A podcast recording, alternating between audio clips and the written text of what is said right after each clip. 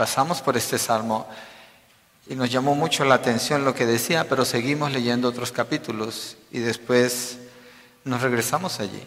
Y vamos a mirar este salmo una vez más.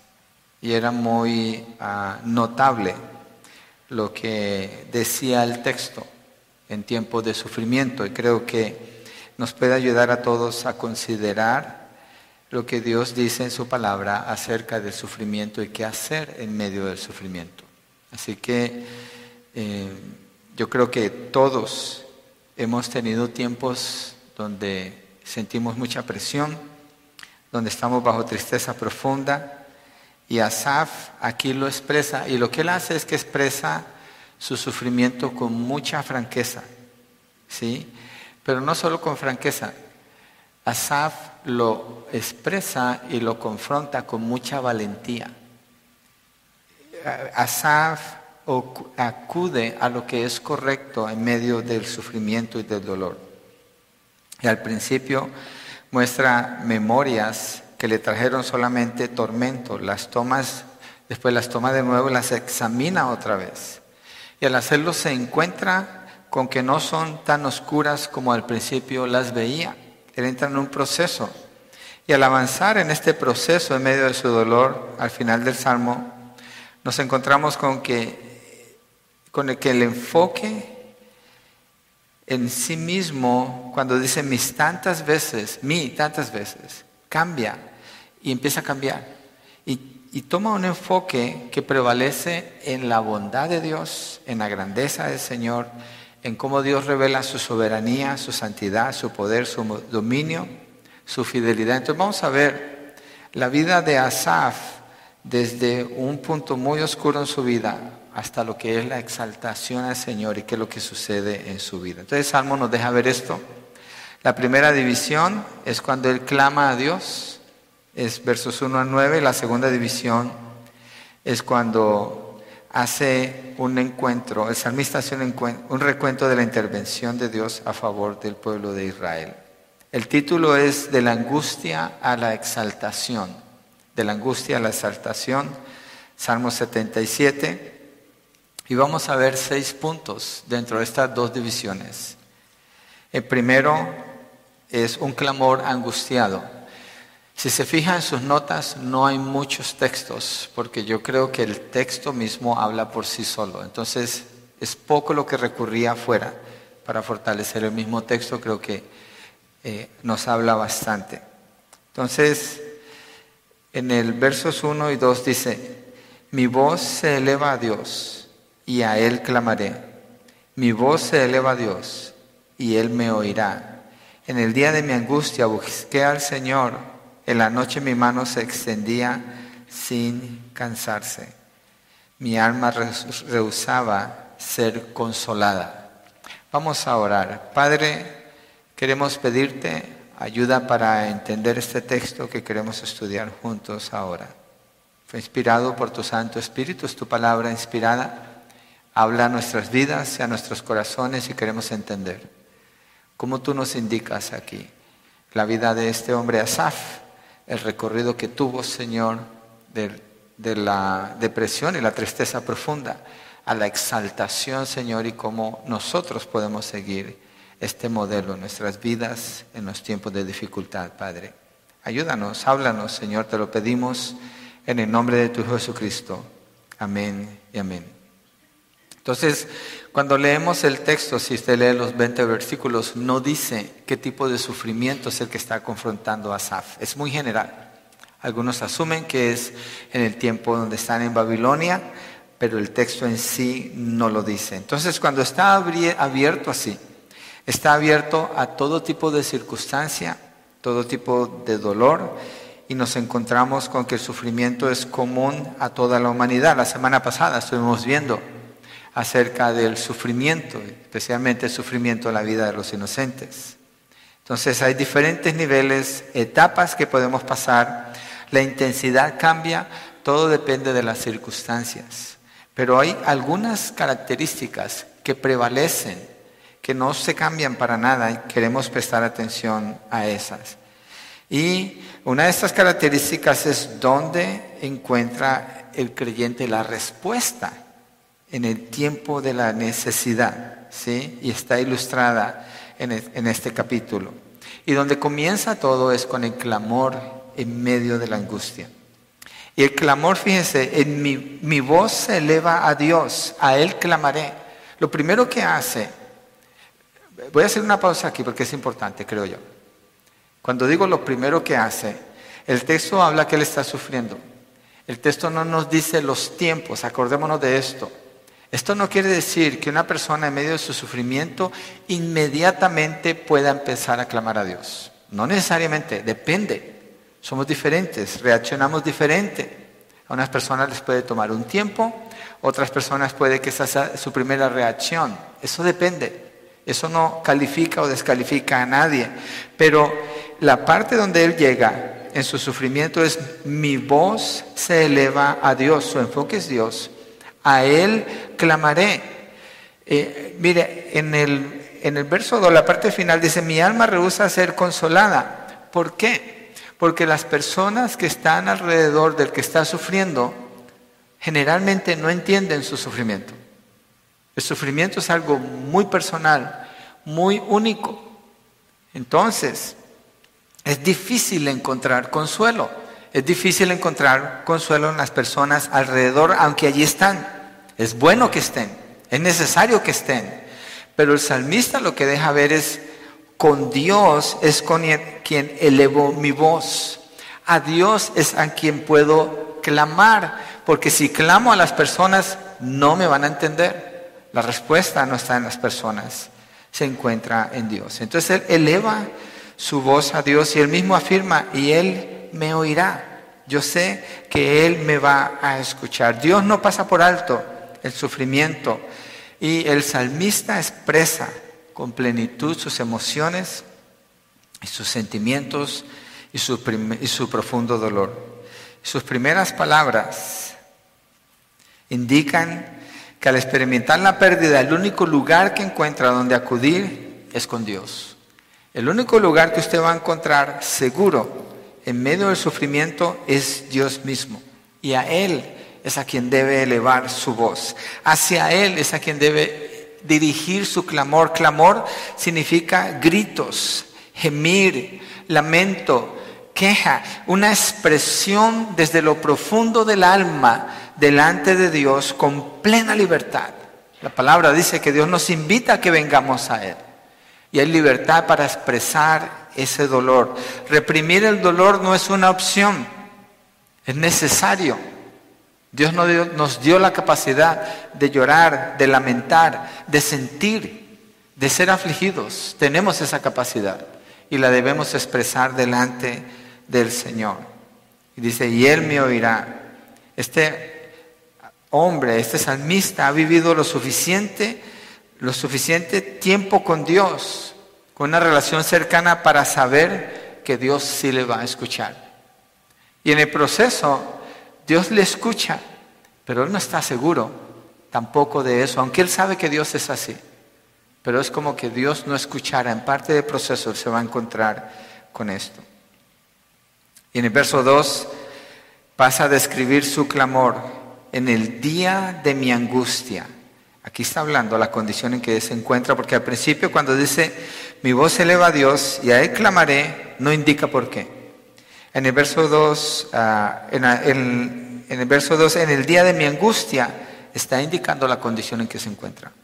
En el día de mi angustia busqué al Señor. Angustia se puede encontrar en un diccionario bíblico como sofocación, zozobra, intranquilidad, agitación, asfixia, dolor, congoja. Se hace difícil respirar, se hace difícil controlar lo que normalmente hacemos de manera natural en medio de la angustia. Es una opresión fuerte, es un peso que sobrepasa la capacidad de la persona cuando se encuentra en la angustia. Y dice, en la noche mi mano se extendía sin cansarse. Cuando dice mi mano se extendía sin cansarse, está hablando de la oración, está hablando del mismo clamor, está hablando, él está hablando de lo mismo. Está clamando, está extendiendo o levantando sus manos, está buscando al que lo puede escuchar. Eso es lo que está sucediendo. Es una referencia a esa oración persistente ante el Señor en medio de la angustia. Cuando dice en la noche, puede que se esté refiriendo a que pareciera que en ese tiempo todo es noche, o se puede estar refiriendo a que en la noche, en el tiempo de la soledad, se encuentra clamando a Dios, levantando sus manos y dice, mi alma rehusaba ser consolada.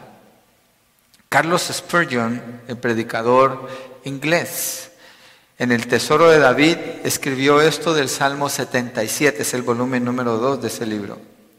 Dice así, y abro el quote, algunos de nosotros sabemos lo que es estar presionados a usar estas palabras. No hay tregua en el silencio de la noche. La cama se ha convertido en un lugar de dolor. Nuestro cuerpo está en tormento y nuestro espíritu se angustia. Ay, Dios mío, quien escribe estas palabras sabe lo que Asaf quiso decir, porque su alma estaba familiarizada con el camino del sufrimiento. En caminos profundos y cavernas solitarias cae el alma en depresión. Mi espíritu conoce bien tus horribles tinieblas. Y cierro el quote. Carlos Spurgeon fue un hombre que sufrió mucho. Él tuvo mucha aflicción en su cuerpo. Tenía neuralgias, tenía muchos dolores de cabeza, tenía problemas de gota, tenía muchas dificultades. Y con los años su salud solamente empeoraba. Y no solo eso, sino que confrontaba las presiones de la crítica por su ministerio cuando empezó a exponer la denominación a la cual él pertenecía, por su falta de predicación fiel a la palabra. Sufrió mucho. Y cuando escribe este salmo en particular, parece que Carlos Spurgeon se identifica con lo que está diciendo Asaf y encuentra fortaleza allí. ¿Se ha sentido usted alguna vez así? Seguro que sí, más de uno. Este salmo es para los que han sufrido. Este salmo es para los que están experimentados en el dolor. Tal vez algunos no puedan entender, pero guárdelo en su corazón, porque la vida es sufrida. No hay garantía de que no. El Salmo 23 estábamos orando hoy. Dice, aunque ande en valle de sombra de muerte, no temeré mal alguno porque tú estarás conmigo. Está hablando de Dios como mi pastor. Pero dice, Dios no quita el valle de sombra de muerte, aunque ande en valle de sombra de muerte, es decir, me encontraré en medio del valle de sombra de muerte. Pero aún estando allí, porque Dios no lo va a quitar, no temeré mal alguno, porque Dios estará conmigo. Esa es la certeza del creyente. La persona que no tiene a Cristo clama a la psicología, clama a la psiquiatría, clama al razonamiento, clama a las quejas, clama al juicio y a la acusación y a la amargura y no encuentra nada, se encuentra con una pared que no le da nada. Pero el que es un hijo de Dios, clama a Dios, extiende sus manos a Él, llora delante de su Señor y derrama su alma porque sabe que Él lo puede escuchar. Es allí donde está la fuente de la vida y del consuelo y de la fortaleza. Cuando físicamente, emocionalmente no podemos con algo que es más fuerte que nosotros. Y así se expresa el salmista Asaf. Es el comienzo de su clamor. Pero antes de continuar, quiero que observen algo que está sucediendo con él. El enfoque de Asaf, ¿dónde se encuentra? Y vamos a analizar esto un poquito. Los primeros seis versos, yo lo tengo marcado en mi vida, en mi Biblia. Dice, mi voz se eleva a Dios. Mi voz se eleva a Dios, dice dos veces. Él me oirá. En la noche mi mano se extendía, mi alma rehusaba. Verso 3, me acuerdo de Dios y me siento turbado me lamento y mi espíritu desmaya. Verso 4, he mantenido abierto mis párpados, estoy tan turbado que no puedo hablar. Verso 15, he, otra vez habla de él, pensando en los días pasados, en los años antiguos. Verso 6, de noche me acordaré de mi canción, en mi corazón meditaré y mi espíritu indaga 18 veces, en seis versos, se refiere a sí mismo.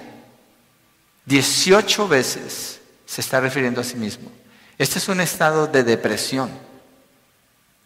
La depresión es igual a mirarse a sí mismo todo el tiempo. El salmista está sufriendo un estado profundo de depresión en su dolor. Es normal. No es pecaminoso en sí, no lo es. Es pecaminoso cuando la persona se queda allí. El que no tiene a Dios, allí se queda. Mi, me, yo soy una víctima. Se trata de mí, es mi dolor, es mi angustia, es mi pérdida, es mi vida, son mis sentimientos, son mis emociones. Y no puede salir de allí porque no tiene escapatoria el que no tiene al Señor.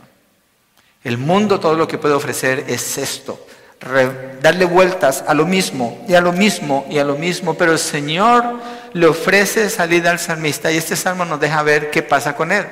Es natural sentirse así, no es pecaminoso, acuérdese de eso, porque en la angustia la primera reacción está así. ¿Qué está pasando conmigo? ¿Qué sucede en mi vida? ¿Por qué yo? Vienen las preguntas, viene todo eso que sucede en la mente. Así es el comienzo del sufrimiento. Aunque el clamor lo está dirigiendo al Señor, así es como Él se siente. Su enfoque no es el Señor, su enfoque es Él mismo. Y lo podemos observar en el texto. Se ve tanto a sí mismo. No hay nada pecaminoso hasta aquí, porque el Salmo no lo hemos terminado. No es nada pecaminoso encontrarse como en un callejón oscuro, como en un callejón donde no hay salida, sentirse así.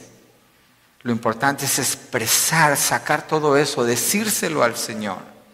Entonces ahí tenemos un clamor angustiado. Vámonos al segundo punto, un recuerdo nostálgico, versos 3 al 6. Y él sigue, fíjense que él sigue enfocado en sí mismo, ya lo leí allí, pero dice, me acuerdo de Dios y me siento turbado me lamento y mi espíritu desmaya. Has mantenido abiertos mis párpados, estoy tan turbado que no puedo hablar. He pensado en los días pasados, en los años antiguos. De noche me acordaré de mi canción, en mi corazón meditaré y mi espíritu indaga. Habla mucho de sí mismo, pero es necesario, es importante pasar por este proceso. Es importante llevándoselo al Señor. Es importante llevárselo al Señor.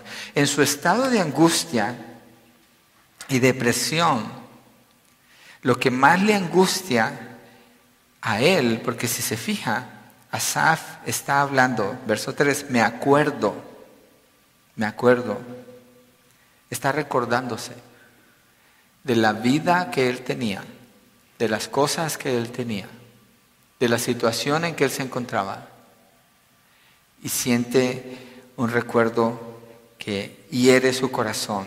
Es algo nostálgico porque ya no se ve así.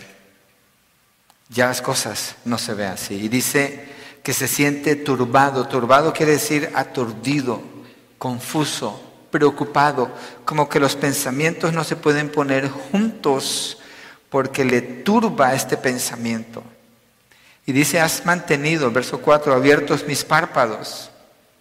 Es decir, que parece, lo que él indica es, Dios me ha quitado el privilegio de poder descansar en la noche, de poder dormir. No puedo dormir.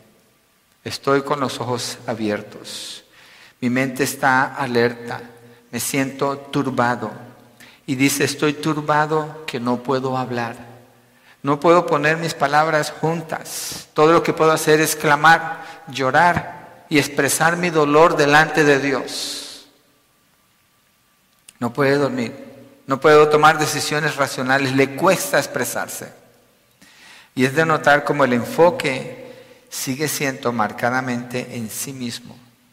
Versos 3 al 6 tiene 10 menciones de sí mismo. Aunque comienza en el verso 3 diciendo que se acuerda de Dios, en realidad está pensando en sí mismo. Le parece como que Dios, esto es lo que está sucediendo con él aquí, le parece como que Dios ya no se va a acordar de él. Le parece como que Dios lo va a dejar en esa condición. en ese estado. Entonces tenemos un clamor angustiado y segundo un recuerdo nostálgico. Y él se sigue moviendo. Vamos al punto 3. Una búsqueda dudosa, versos 7 al 10. ¿Rechazará el Señor? Bueno, voy a leer el verso 6, la última porción. Dice, mi corazón meditaré y mi espíritu indaga. Cuando habla de la meditación, esto es muy importante porque lo lleva a estas preguntas, cinco preguntas que él hace. ¿Rechazará el Señor para siempre? ¿No mostrará más su favor? ¿Ha cesado para siempre su misericordia? ¿Ha terminado para siempre su promesa? ¿Ha olvidado Dios tener piedad o ha retirado con su ira su compasión? Es una, son unas preguntas como, ¿dónde está Dios? ¿Dónde está lo que conozco de Dios? ¿Será que así va a quedar? Son preguntas retóricas que no esperan una respuesta pero que le están ayudando a él a meditar en la situación en que se encuentra. Aunque son preguntas negativas, si se fijan, el enfoque de Asaf a través de la meditación comenzó a cambiar. Ya no está hablando de él. Las preguntas no tienen que ver con él. Claro, él, en un sentido toma parte de lo que es la obra de Dios y se pregunta dónde está, pero su enfoque ahora es el Señor. ¿Rechazará el Señor para siempre? ¿Pudiera Dios rechazar a los suyos para siempre? ¿Cuál es la respuesta? No. Los que Dios me dio de mi mano, nadie los puede arrebatar. Nadie. Romanos 8, ¿Quién nos separará del amor de Dios? Nadie. ¿Dejará de amarlos en algún punto de su sufrimiento? No. Se sentirán como que Dios los dejó. Se sentirá así. Así se siente. Pero Dios no dejó de amarle. ¿Será que puede cambiar y dejar de ser misericordioso? ¿Qué dice la palabra en el libro de los Salmos? Sus misericordias Dios las renueva cada mañana, cada mañana. Dios no cambia, Dios no cambia. Aquí en las mañanas temprano estamos estudiando los atributos de Dios. Muy importante conocerlos. Para meditar en medio del sufrimiento necesitamos conocer quién es Dios. Y Asaf está meditando así. Y el hacer estas preguntas le está ayudando a él a salir del centro que es él mismo, está preguntándose acerca de Dios. El que sufre va a ver las cosas así, las va a sentir así, pero está errado. Y lo está porque el sufrimiento lo lleva al punto de la desesperación y su enfoque principal se hace él mismo. Mire, déjeme aclaro esto. El sufrimiento nos lleva a pensar erradamente por un tiempo pero es ok. No tenemos control de estas cosas. No somos de piedra para decir, pues tú no llores. Tú resígnate. Acuérdate quién es Dios. En ese momento el que está sufriendo no quiere ser consolado. Quiere llorar. Quiere sentir, quiere lamentar, quiere expresar. Y en su mente viene una torrente de pensamientos y de confusión y de preguntas. Pero el que es un hijo de Dios es movido por el Espíritu de Dios en ese camino. Y llega a un punto donde cuando ya ha llorado y ha expresado todo eso, tiene ese espacio para hacerse estas preguntas, aunque son erradas, pero es necesario hacerlas. Necesita hacerlas. Necesita preguntarle a Dios.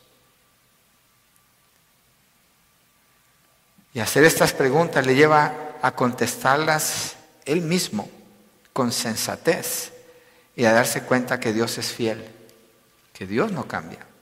Él no falta a ninguna de sus promesas, como es una de las preguntas que hace.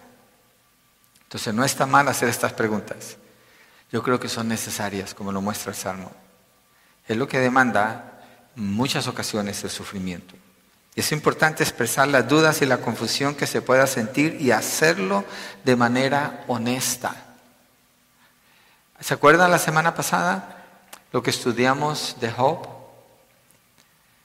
Después de que sucede todo lo que pasa en la vida de Job, en el capítulo 3, al principio, Job maldice el día en que él nació. Hay una queja profunda en este hombre, hay un dolor profundo. Él no está pecando. Él no está maldiciendo a Dios. Él está hablando del día en que él nació. Ojalá que él no estuviera allí. Un deseo que viene por el sufrimiento que está teniendo.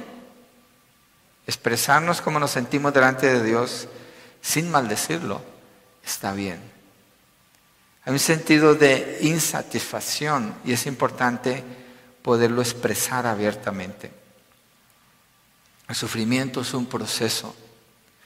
En medio del sufrimiento. Pero si se fijan, Él está avanzando, Asaf está avanzando en este proceso y se está moviendo lentamente en la dirección correcta. El enfoque en su corazón está cambiando. Él empieza con una declaración súper acertada. Expresa su sufrimiento, muestra la caída en sus emociones. El centro es Él. Habla tantas veces de sí mismo, aunque no deja de mencionar a Dios. Él no se suelta del Señor. Cuestiona a Dios y sigue moviéndose en este proceso. Entonces tenemos primero un clamor angustiado, segundo un recuerdo nostálgico y tercero una búsqueda dudosa. Ahora cuarto, una meditación alentadora, versos 10 al 12. Dice verso 10, entonces, este entonces es una conjunción y aquí en el Salmo está haciendo un cambio. Aquí cambia completamente la dirección. Entonces dije, este es mi dolor que la diestra del Altísimo ha cambiado. Verso 10. Si usted tiene Reina Valera, debe leerse bien diferente a lo que acabo de leer. Porque es un texto muy difícil de traducir. Bien difícil. Y hay cuatro opciones a las que se puede llegar en la traducción. Lo que he encontrado es que esta que acabo de leer parece ser la más cercana, la más acertada. Entonces dije, este es mi dolor que la diestra del Altísimo ha cambiado. ¿Qué está diciendo Asaf aquí? Que en el transcurso de su sufrimiento, de su angustia y de sus preguntas y de su nostalgia cuando recuerda cómo eran las cosas antes y ahora ya no son así, él dice, me siento mal porque parece que la mano de Dios cambió. Parece que la mano de Dios se quitó Parece que la fidelidad de Dios dejó de ser, pero Él no se queda allí porque inmediatamente se mueve, Él sigue moviéndose. En el verso 11, me acordaré de las obras del Señor, ciertamente me acordaré de tus maravillas. ¿Cuál es la diferencia aquí? Cuando habla de las obras del Señor antes, habla de las obras del Señor con Él. Cuando habla de las obras del Señor en el verso 11, está hablando de las obras de Dios, no centradas en Él, sino las obras de Dios. Mire, verso 11, me acordaré de las obras del Señor. Ciertamente me acordaré de tus maravillas antiguas. Meditaré en toda tu obra y reflexionaré en tus hechos. Su enfoque se cambió a Dios. Él está pensando ahora en Dios, no en Él. Entonces, recordar las obras del Señor es lo que le va a llevar a ver de una manera muy diferente. El cambio de enfoque es vital en el recorrido del dolor, es vital. Es una vía de dolor, pero hay que saberla caminar. ¿Y saben qué? Cuando usted está en medio del dolor, cuando usted está experimentando la angustia, aún la depresión, usted tiene control de todos sus pensamientos. Y usted se encuentra con esta realidad, que tiene que estar tomando decisiones a cada momento, a cada momento, a cada momento, a cada momento. Usted no puede decir, digamos, el verso 1, mi voz se eleva a Dios y a Él clamaré y dejarlo allí, porque si se fija, es una línea de emociones, de pensamientos, de angustia constante, constante, y él tiene que estar lidiando, lidiando, lidiando con esto, no soltándose del Señor, sino acordándose de lo que Dios dice y no obedeciendo a sus emociones, no siguiendo su corazón, porque el corazón es engañoso, una tentación grande en medio del sufrimiento, es pensar, y lo dijimos la semana pasada, que sus emociones le dan derecho a pecar contra Dios. No. Dios nos hace responsables de cada una de nuestras acciones. Nuestra fe es probada. El sufrimiento es una manera que Dios usa para probar nuestra fe. Satanás quiere que maldigamos a Dios, pero Dios nos guía por su espíritu a meditar en su palabra, a recordarnos lo que conocemos de lo que Él dice, de quién es Él, y responder de acuerdo a lo que la palabra de Dios nos dice. Esa es nuestra guía todo el tiempo. Y Él está haciendo esto. Entonces, dispone en su corazón meditar y reflexionar en los hechos de Dios. Y esto lo va a llevar a qué? A la admiración de Dios. Meditar es contemplar, detenerse para considerar, darle vueltas al, asunto. Meditar no es poner la mente en blanco. Eso no es meditar. Eso es eso es la, farsa de las religiones eh, del Medio Oriente y de todos esos lugares de Asia. Es una copia barata de lo que es la meditación. En realidad la meditación es tomar el texto de la Biblia, considerarlo de cerca. Creo que la vez que lo leímos con Israel, nosotros comenzamos a meditar ese día en este texto. Porque yo sé que él lo ha leído más veces, yo lo he leído más veces. Eso es meditar. Usted va al texto y lo mira y lo observa y piensa en lo que dice. Su mente está activa. You are engaged con lo que está diciendo allí. Usted está permitiendo que Dios hable a su corazón y se mete bajo esa palabra. Dejando que Dios hable a usted, que Dios le indique qué es lo que está aquí. Salmo 23 es un buen punto para meditar. La oración del Padre Nuestro es excelentísima para meditar también, tomando cada palabra y pensando en lo que dice. ¿Cómo aplica esto? ¿Qué significa esto? Piensa y piensa y piensa en lo que Dios dice. Eso es meditar. Contrario a lo que es dejar la mente vacía y perdida en las emociones, en los sentimientos o siguiendo el corazón o lo que la gente pueda decir o lo que el mundo nos pueda ofrecer. Es necesario meditar en la palabra de Dios, porque la meditación va a alentar el corazón llevándonos a las conclusiones correctas. Entonces tenemos primero un clamor angustiado, segundo un recuerdo nostálgico, tercero una búsqueda dudosa y cuarto una meditación alentadora. Quinto, una admiración incomparable, versos 13 al 15. Si están viendo el progreso de Asaf, ¿lo notan? ¿Cómo empieza? Y él mantiene su mente guiada por la palabra y poco a poco se va moviendo en todo este proceso, en todo este proceso.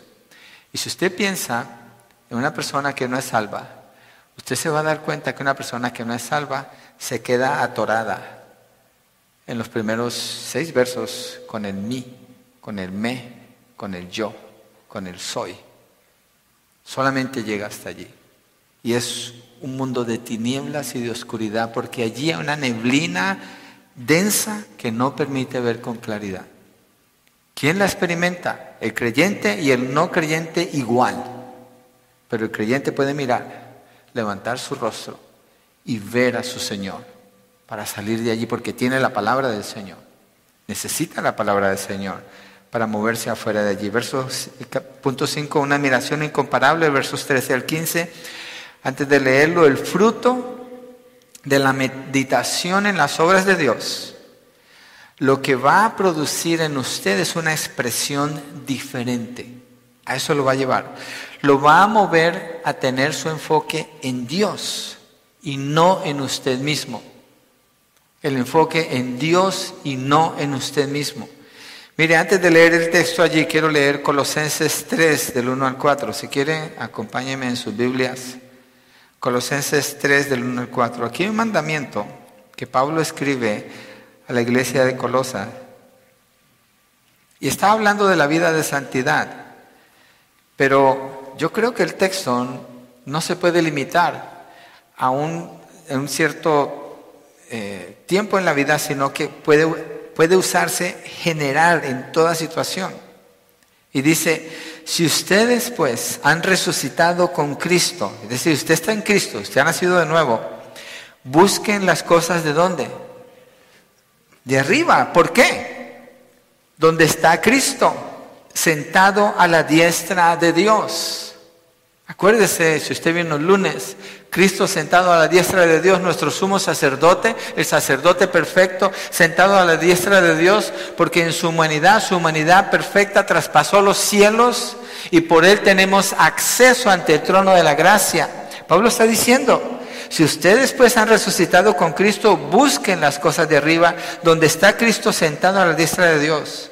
Pongan la mira en las cosas de arriba, no en las de la tierra, porque ustedes han muerto y su vida está escondida con Cristo en Dios. ¿Han muerto a qué? Al pecado.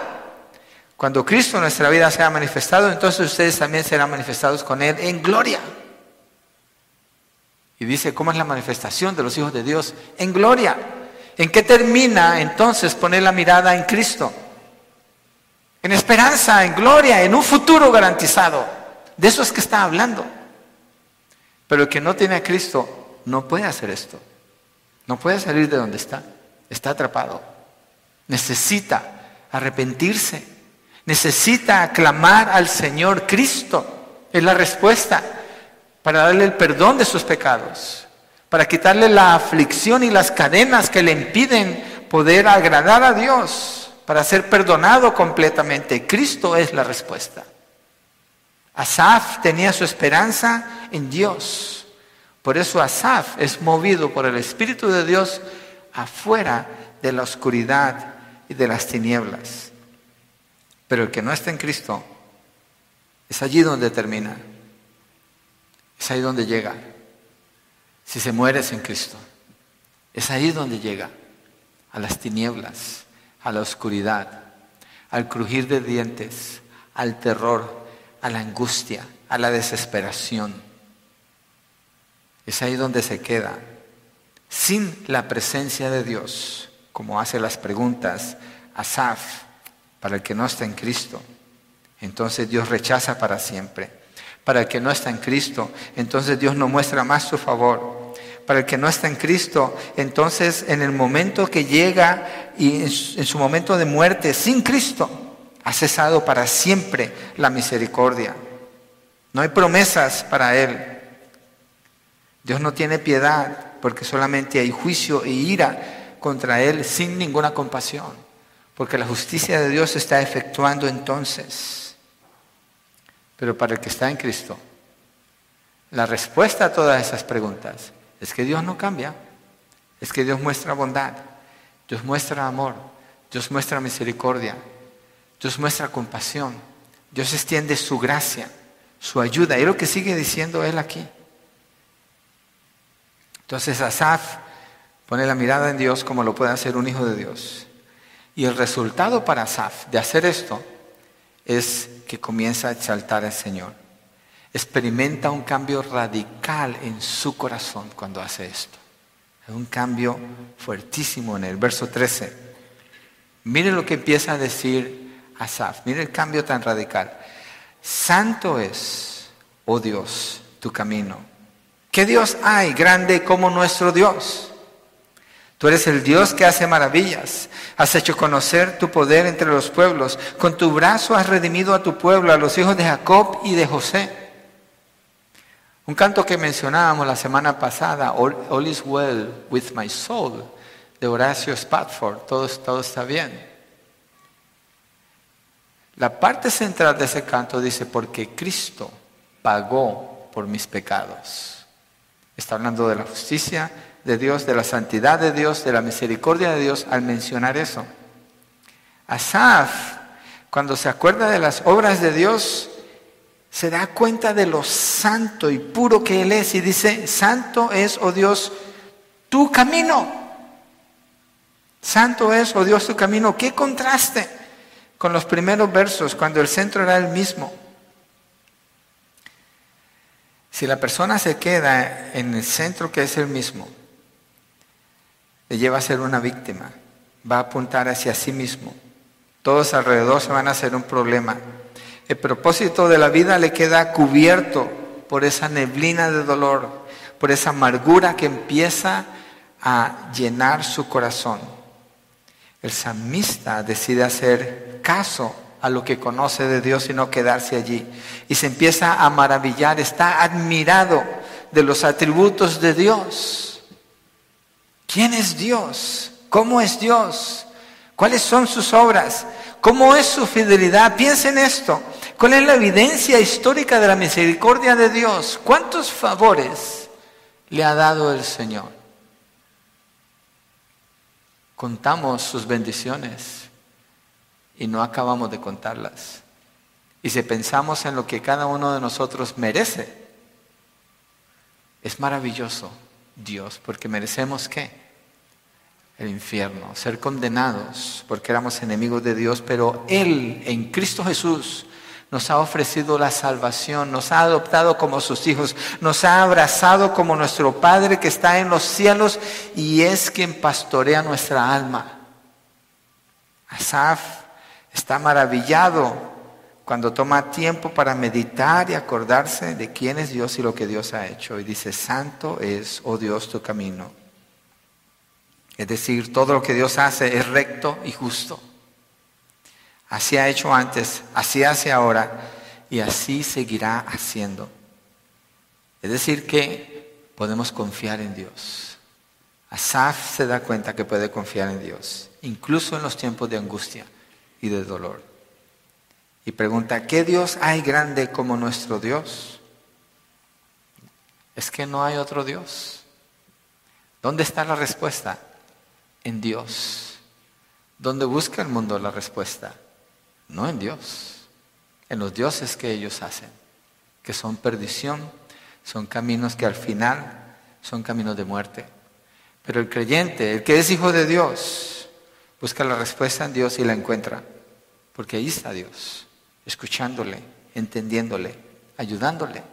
Y cuando decide mirar de nuevo a Él, se queda maravillado por quién Él es. Verso 14, tú eres el Dios que hace maravillas. Has hecho conocer tu poder entre los pueblos. Con tu brazo has redimido a tu pueblo, a los hijos de Jacob y José. No dice que con tu mano, sino con tu brazo. Está hablando del poder de Dios. Si usted lee el Salmo 18, es otro salmo excelentísimo para meditar en tiempo de sufrimiento, cuando David está clamando y hablando que está al punto de la muerte y clama a Dios y después empieza a describir la respuesta del Señor. Y empieza a describir que sale humo de su nariz, que se encienden los montes, que sale fuego delante de él, que hay rayos y truenos y tormentas. Porque Dios responde para socorrer a sus hijos como con su brazo de poder. Y aquí Él empieza a hablar de lo que Dios ha hecho con Israel. Con tu brazo has redimido a tu pueblo, a los hijos de Jacob y de José. La razón por la que menciona a José es porque él se refiere a Éxodo 14 cuando Israel está esclavo en Egipto, 400 años de esclavitud, nadie los podía liberar de allí. Habían 10 dioses principales que los egipcios adoraban y Dios manda 10 plagas para aplacar a esos dioses y demostrar que no son nada. Y cuando Él dice, ¿qué Dios hay grande como nuestro Dios? Asaf está pensando en la obra redentora de Dios con el pueblo de Israel, que viene a ser la obra principal que Israel debe recordar siempre, porque ahí comienza la liberación de Israel. Tú eres el Dios que hace maravillas, has hecho conocer tu poder entre los pueblos, con tu brazo has redimido a tu pueblo, a los hijos de Jacob y de José. Y esto indica que Dios muestra cuidado con su pueblo y que nada ni nadie le impide llevar a cabo su propósito, no importa las opiniones, no importa lo que se diga. Usted ponga su confianza en Dios. No escuche las voces de afuera. Hágalas a un lado. Cierre esas puertas. Ponga su mirada en el Señor. Escúchelo a Él. ¿Quién como Dios? ¿Quién como Dios? Entonces encontramos un clamor angustiado, un recuerdo nostálgico, una búsqueda dudosa, una meditación alentadora y una admiración incomparable. Hay un cambio notable en el corazón de Asaf en este proceso. Sexto, un redentor indiscutible. Versos 16 al 19. Las aguas te vieron, oh Dios.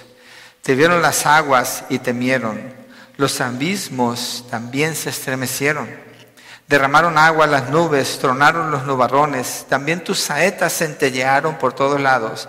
La voz de tu trueno estaba en el torbellino, los relámpagos iluminaron al mundo, la tierra se estremeció y tembló.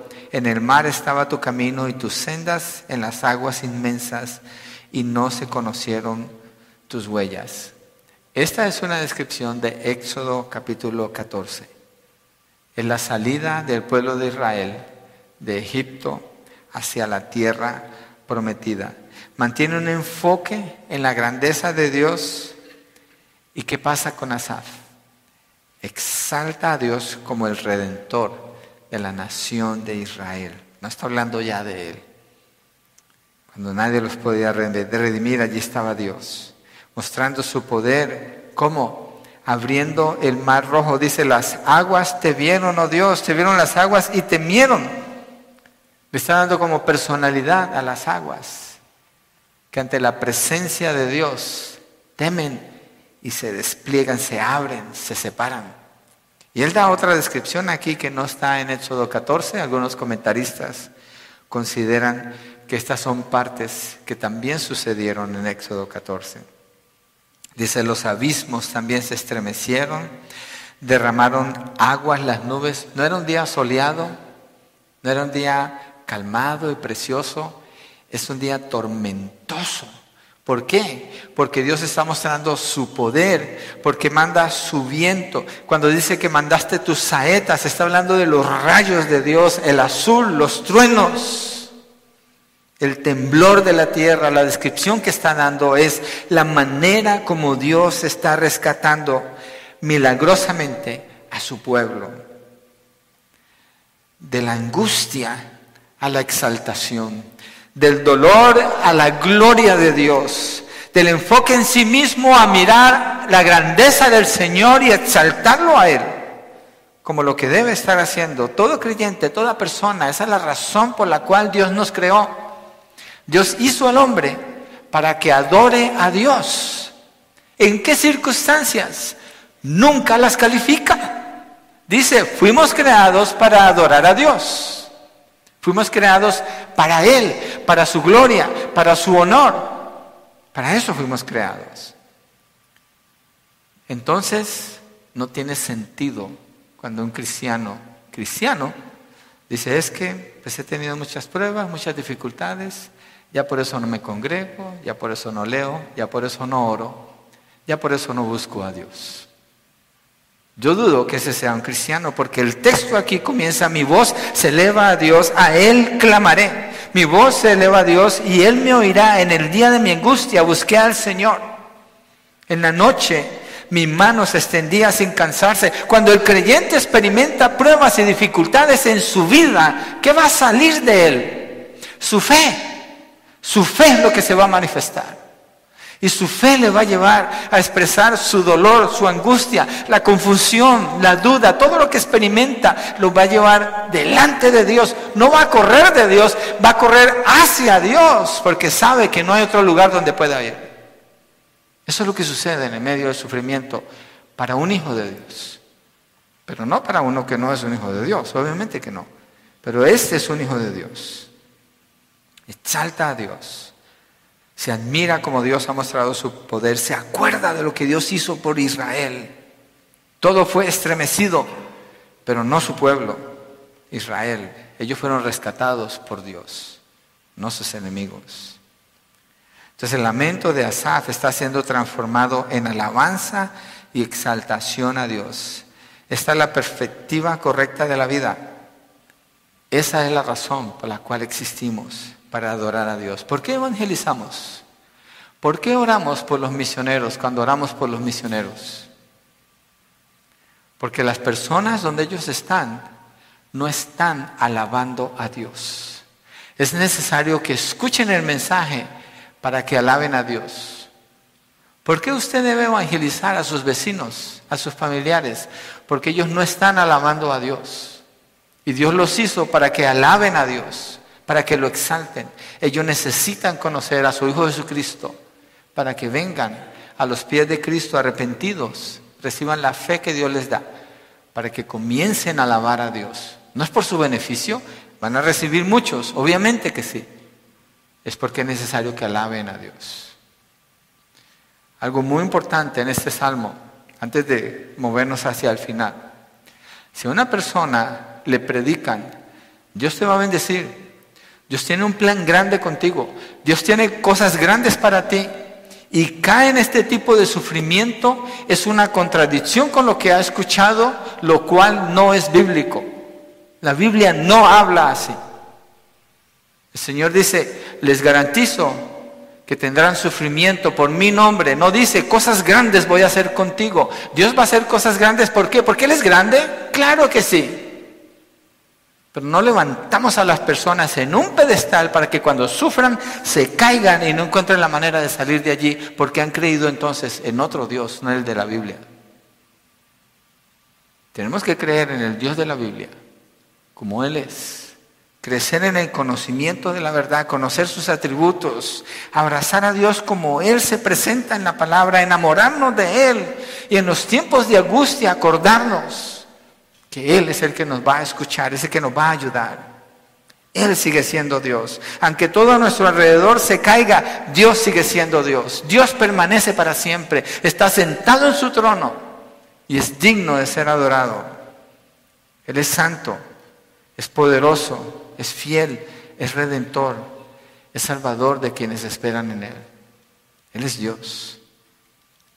Entonces tenemos un clamor angustiado, un recuerdo nostálgico, una búsqueda dudosa, una meditación alentadora, una admiración incomparable y un redentor indiscutible.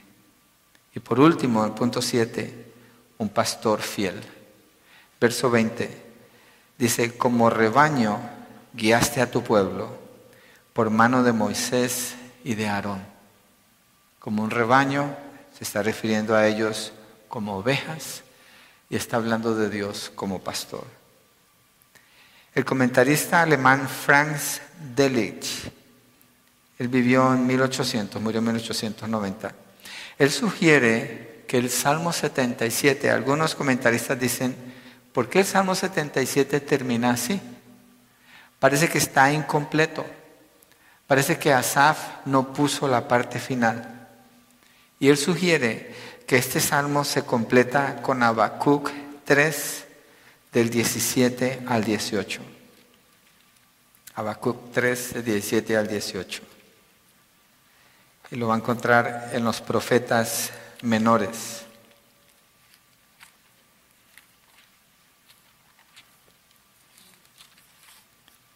está antes de Sofonías. Usted dirá, ¿dónde está Sofonías? o si no, entonces después de Nahum, si le hace más fácil. Nahum, después Habacuc. ¿Dónde está Nahum? la página 958, si tiene la Nueva Biblia de las Américas, ahí lo va a encontrar. Entonces dice el, el, verso 20 de Salmo 77, como rebaño guiaste a tu pueblo, los guió, Él los llevó, los cuidó como su rebaño y lo hizo por mano de Moisés y Aarón, dos personas comunes y corrientes que él eligió como líderes para extender la mano hacia ellos. Un punto que yo veo aquí importante es este. Dios es el pastor de su pueblo. Su pueblo es su rebaño. El creyente cuando sufre es pastoreado por el Señor. El creyente cuando sufre es pastoreado por el Señor en medio de la soledad donde nadie más está con él porque hay un punto de soledad donde está solo. Pero Dios lo pastorea no a él solo, sino con las ovejas que ha puesto a su alrededor, con el rebaño, con la iglesia, con el amor, el calor de los hermanos, con el apoyo, con los que lloran con él, con los que oran por él, por ella. Dios está obrando por medio de su iglesia. Un creyente no es llamado a sufrir a solas. No fuimos diseñados para soportar el dolor a solas. Hay una área, yo sé, donde es a solas con Dios, postrándonos, clamando a Él. Pero Dios obra de manera maravillosa, es con su iglesia.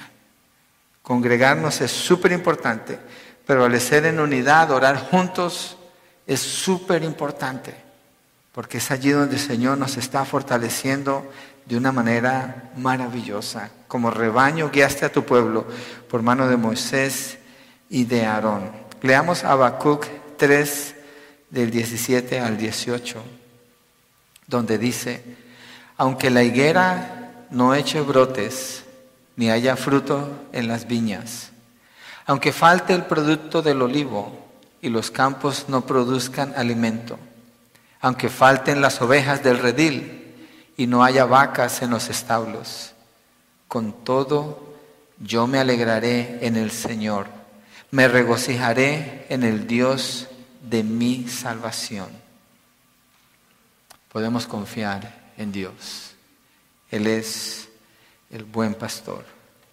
¿Por qué no nos ponemos de pie y cerramos con una oración?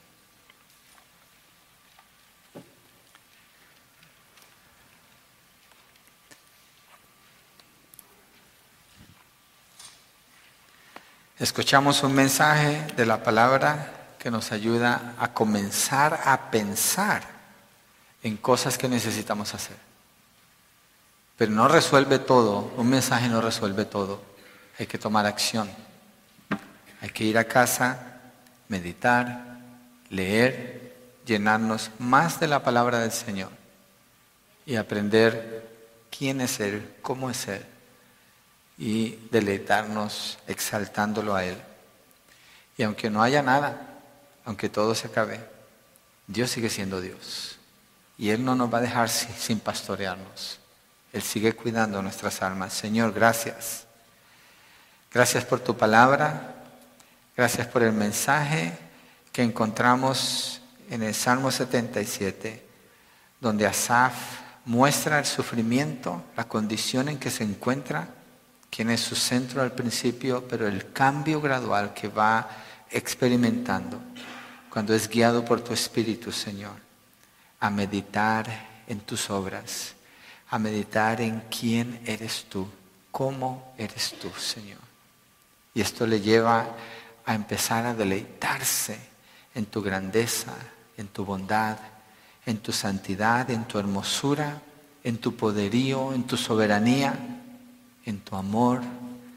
Señor, te exaltamos, te bendecimos, te damos honor y gloria, porque tú eres santo y quién como tú, Señor.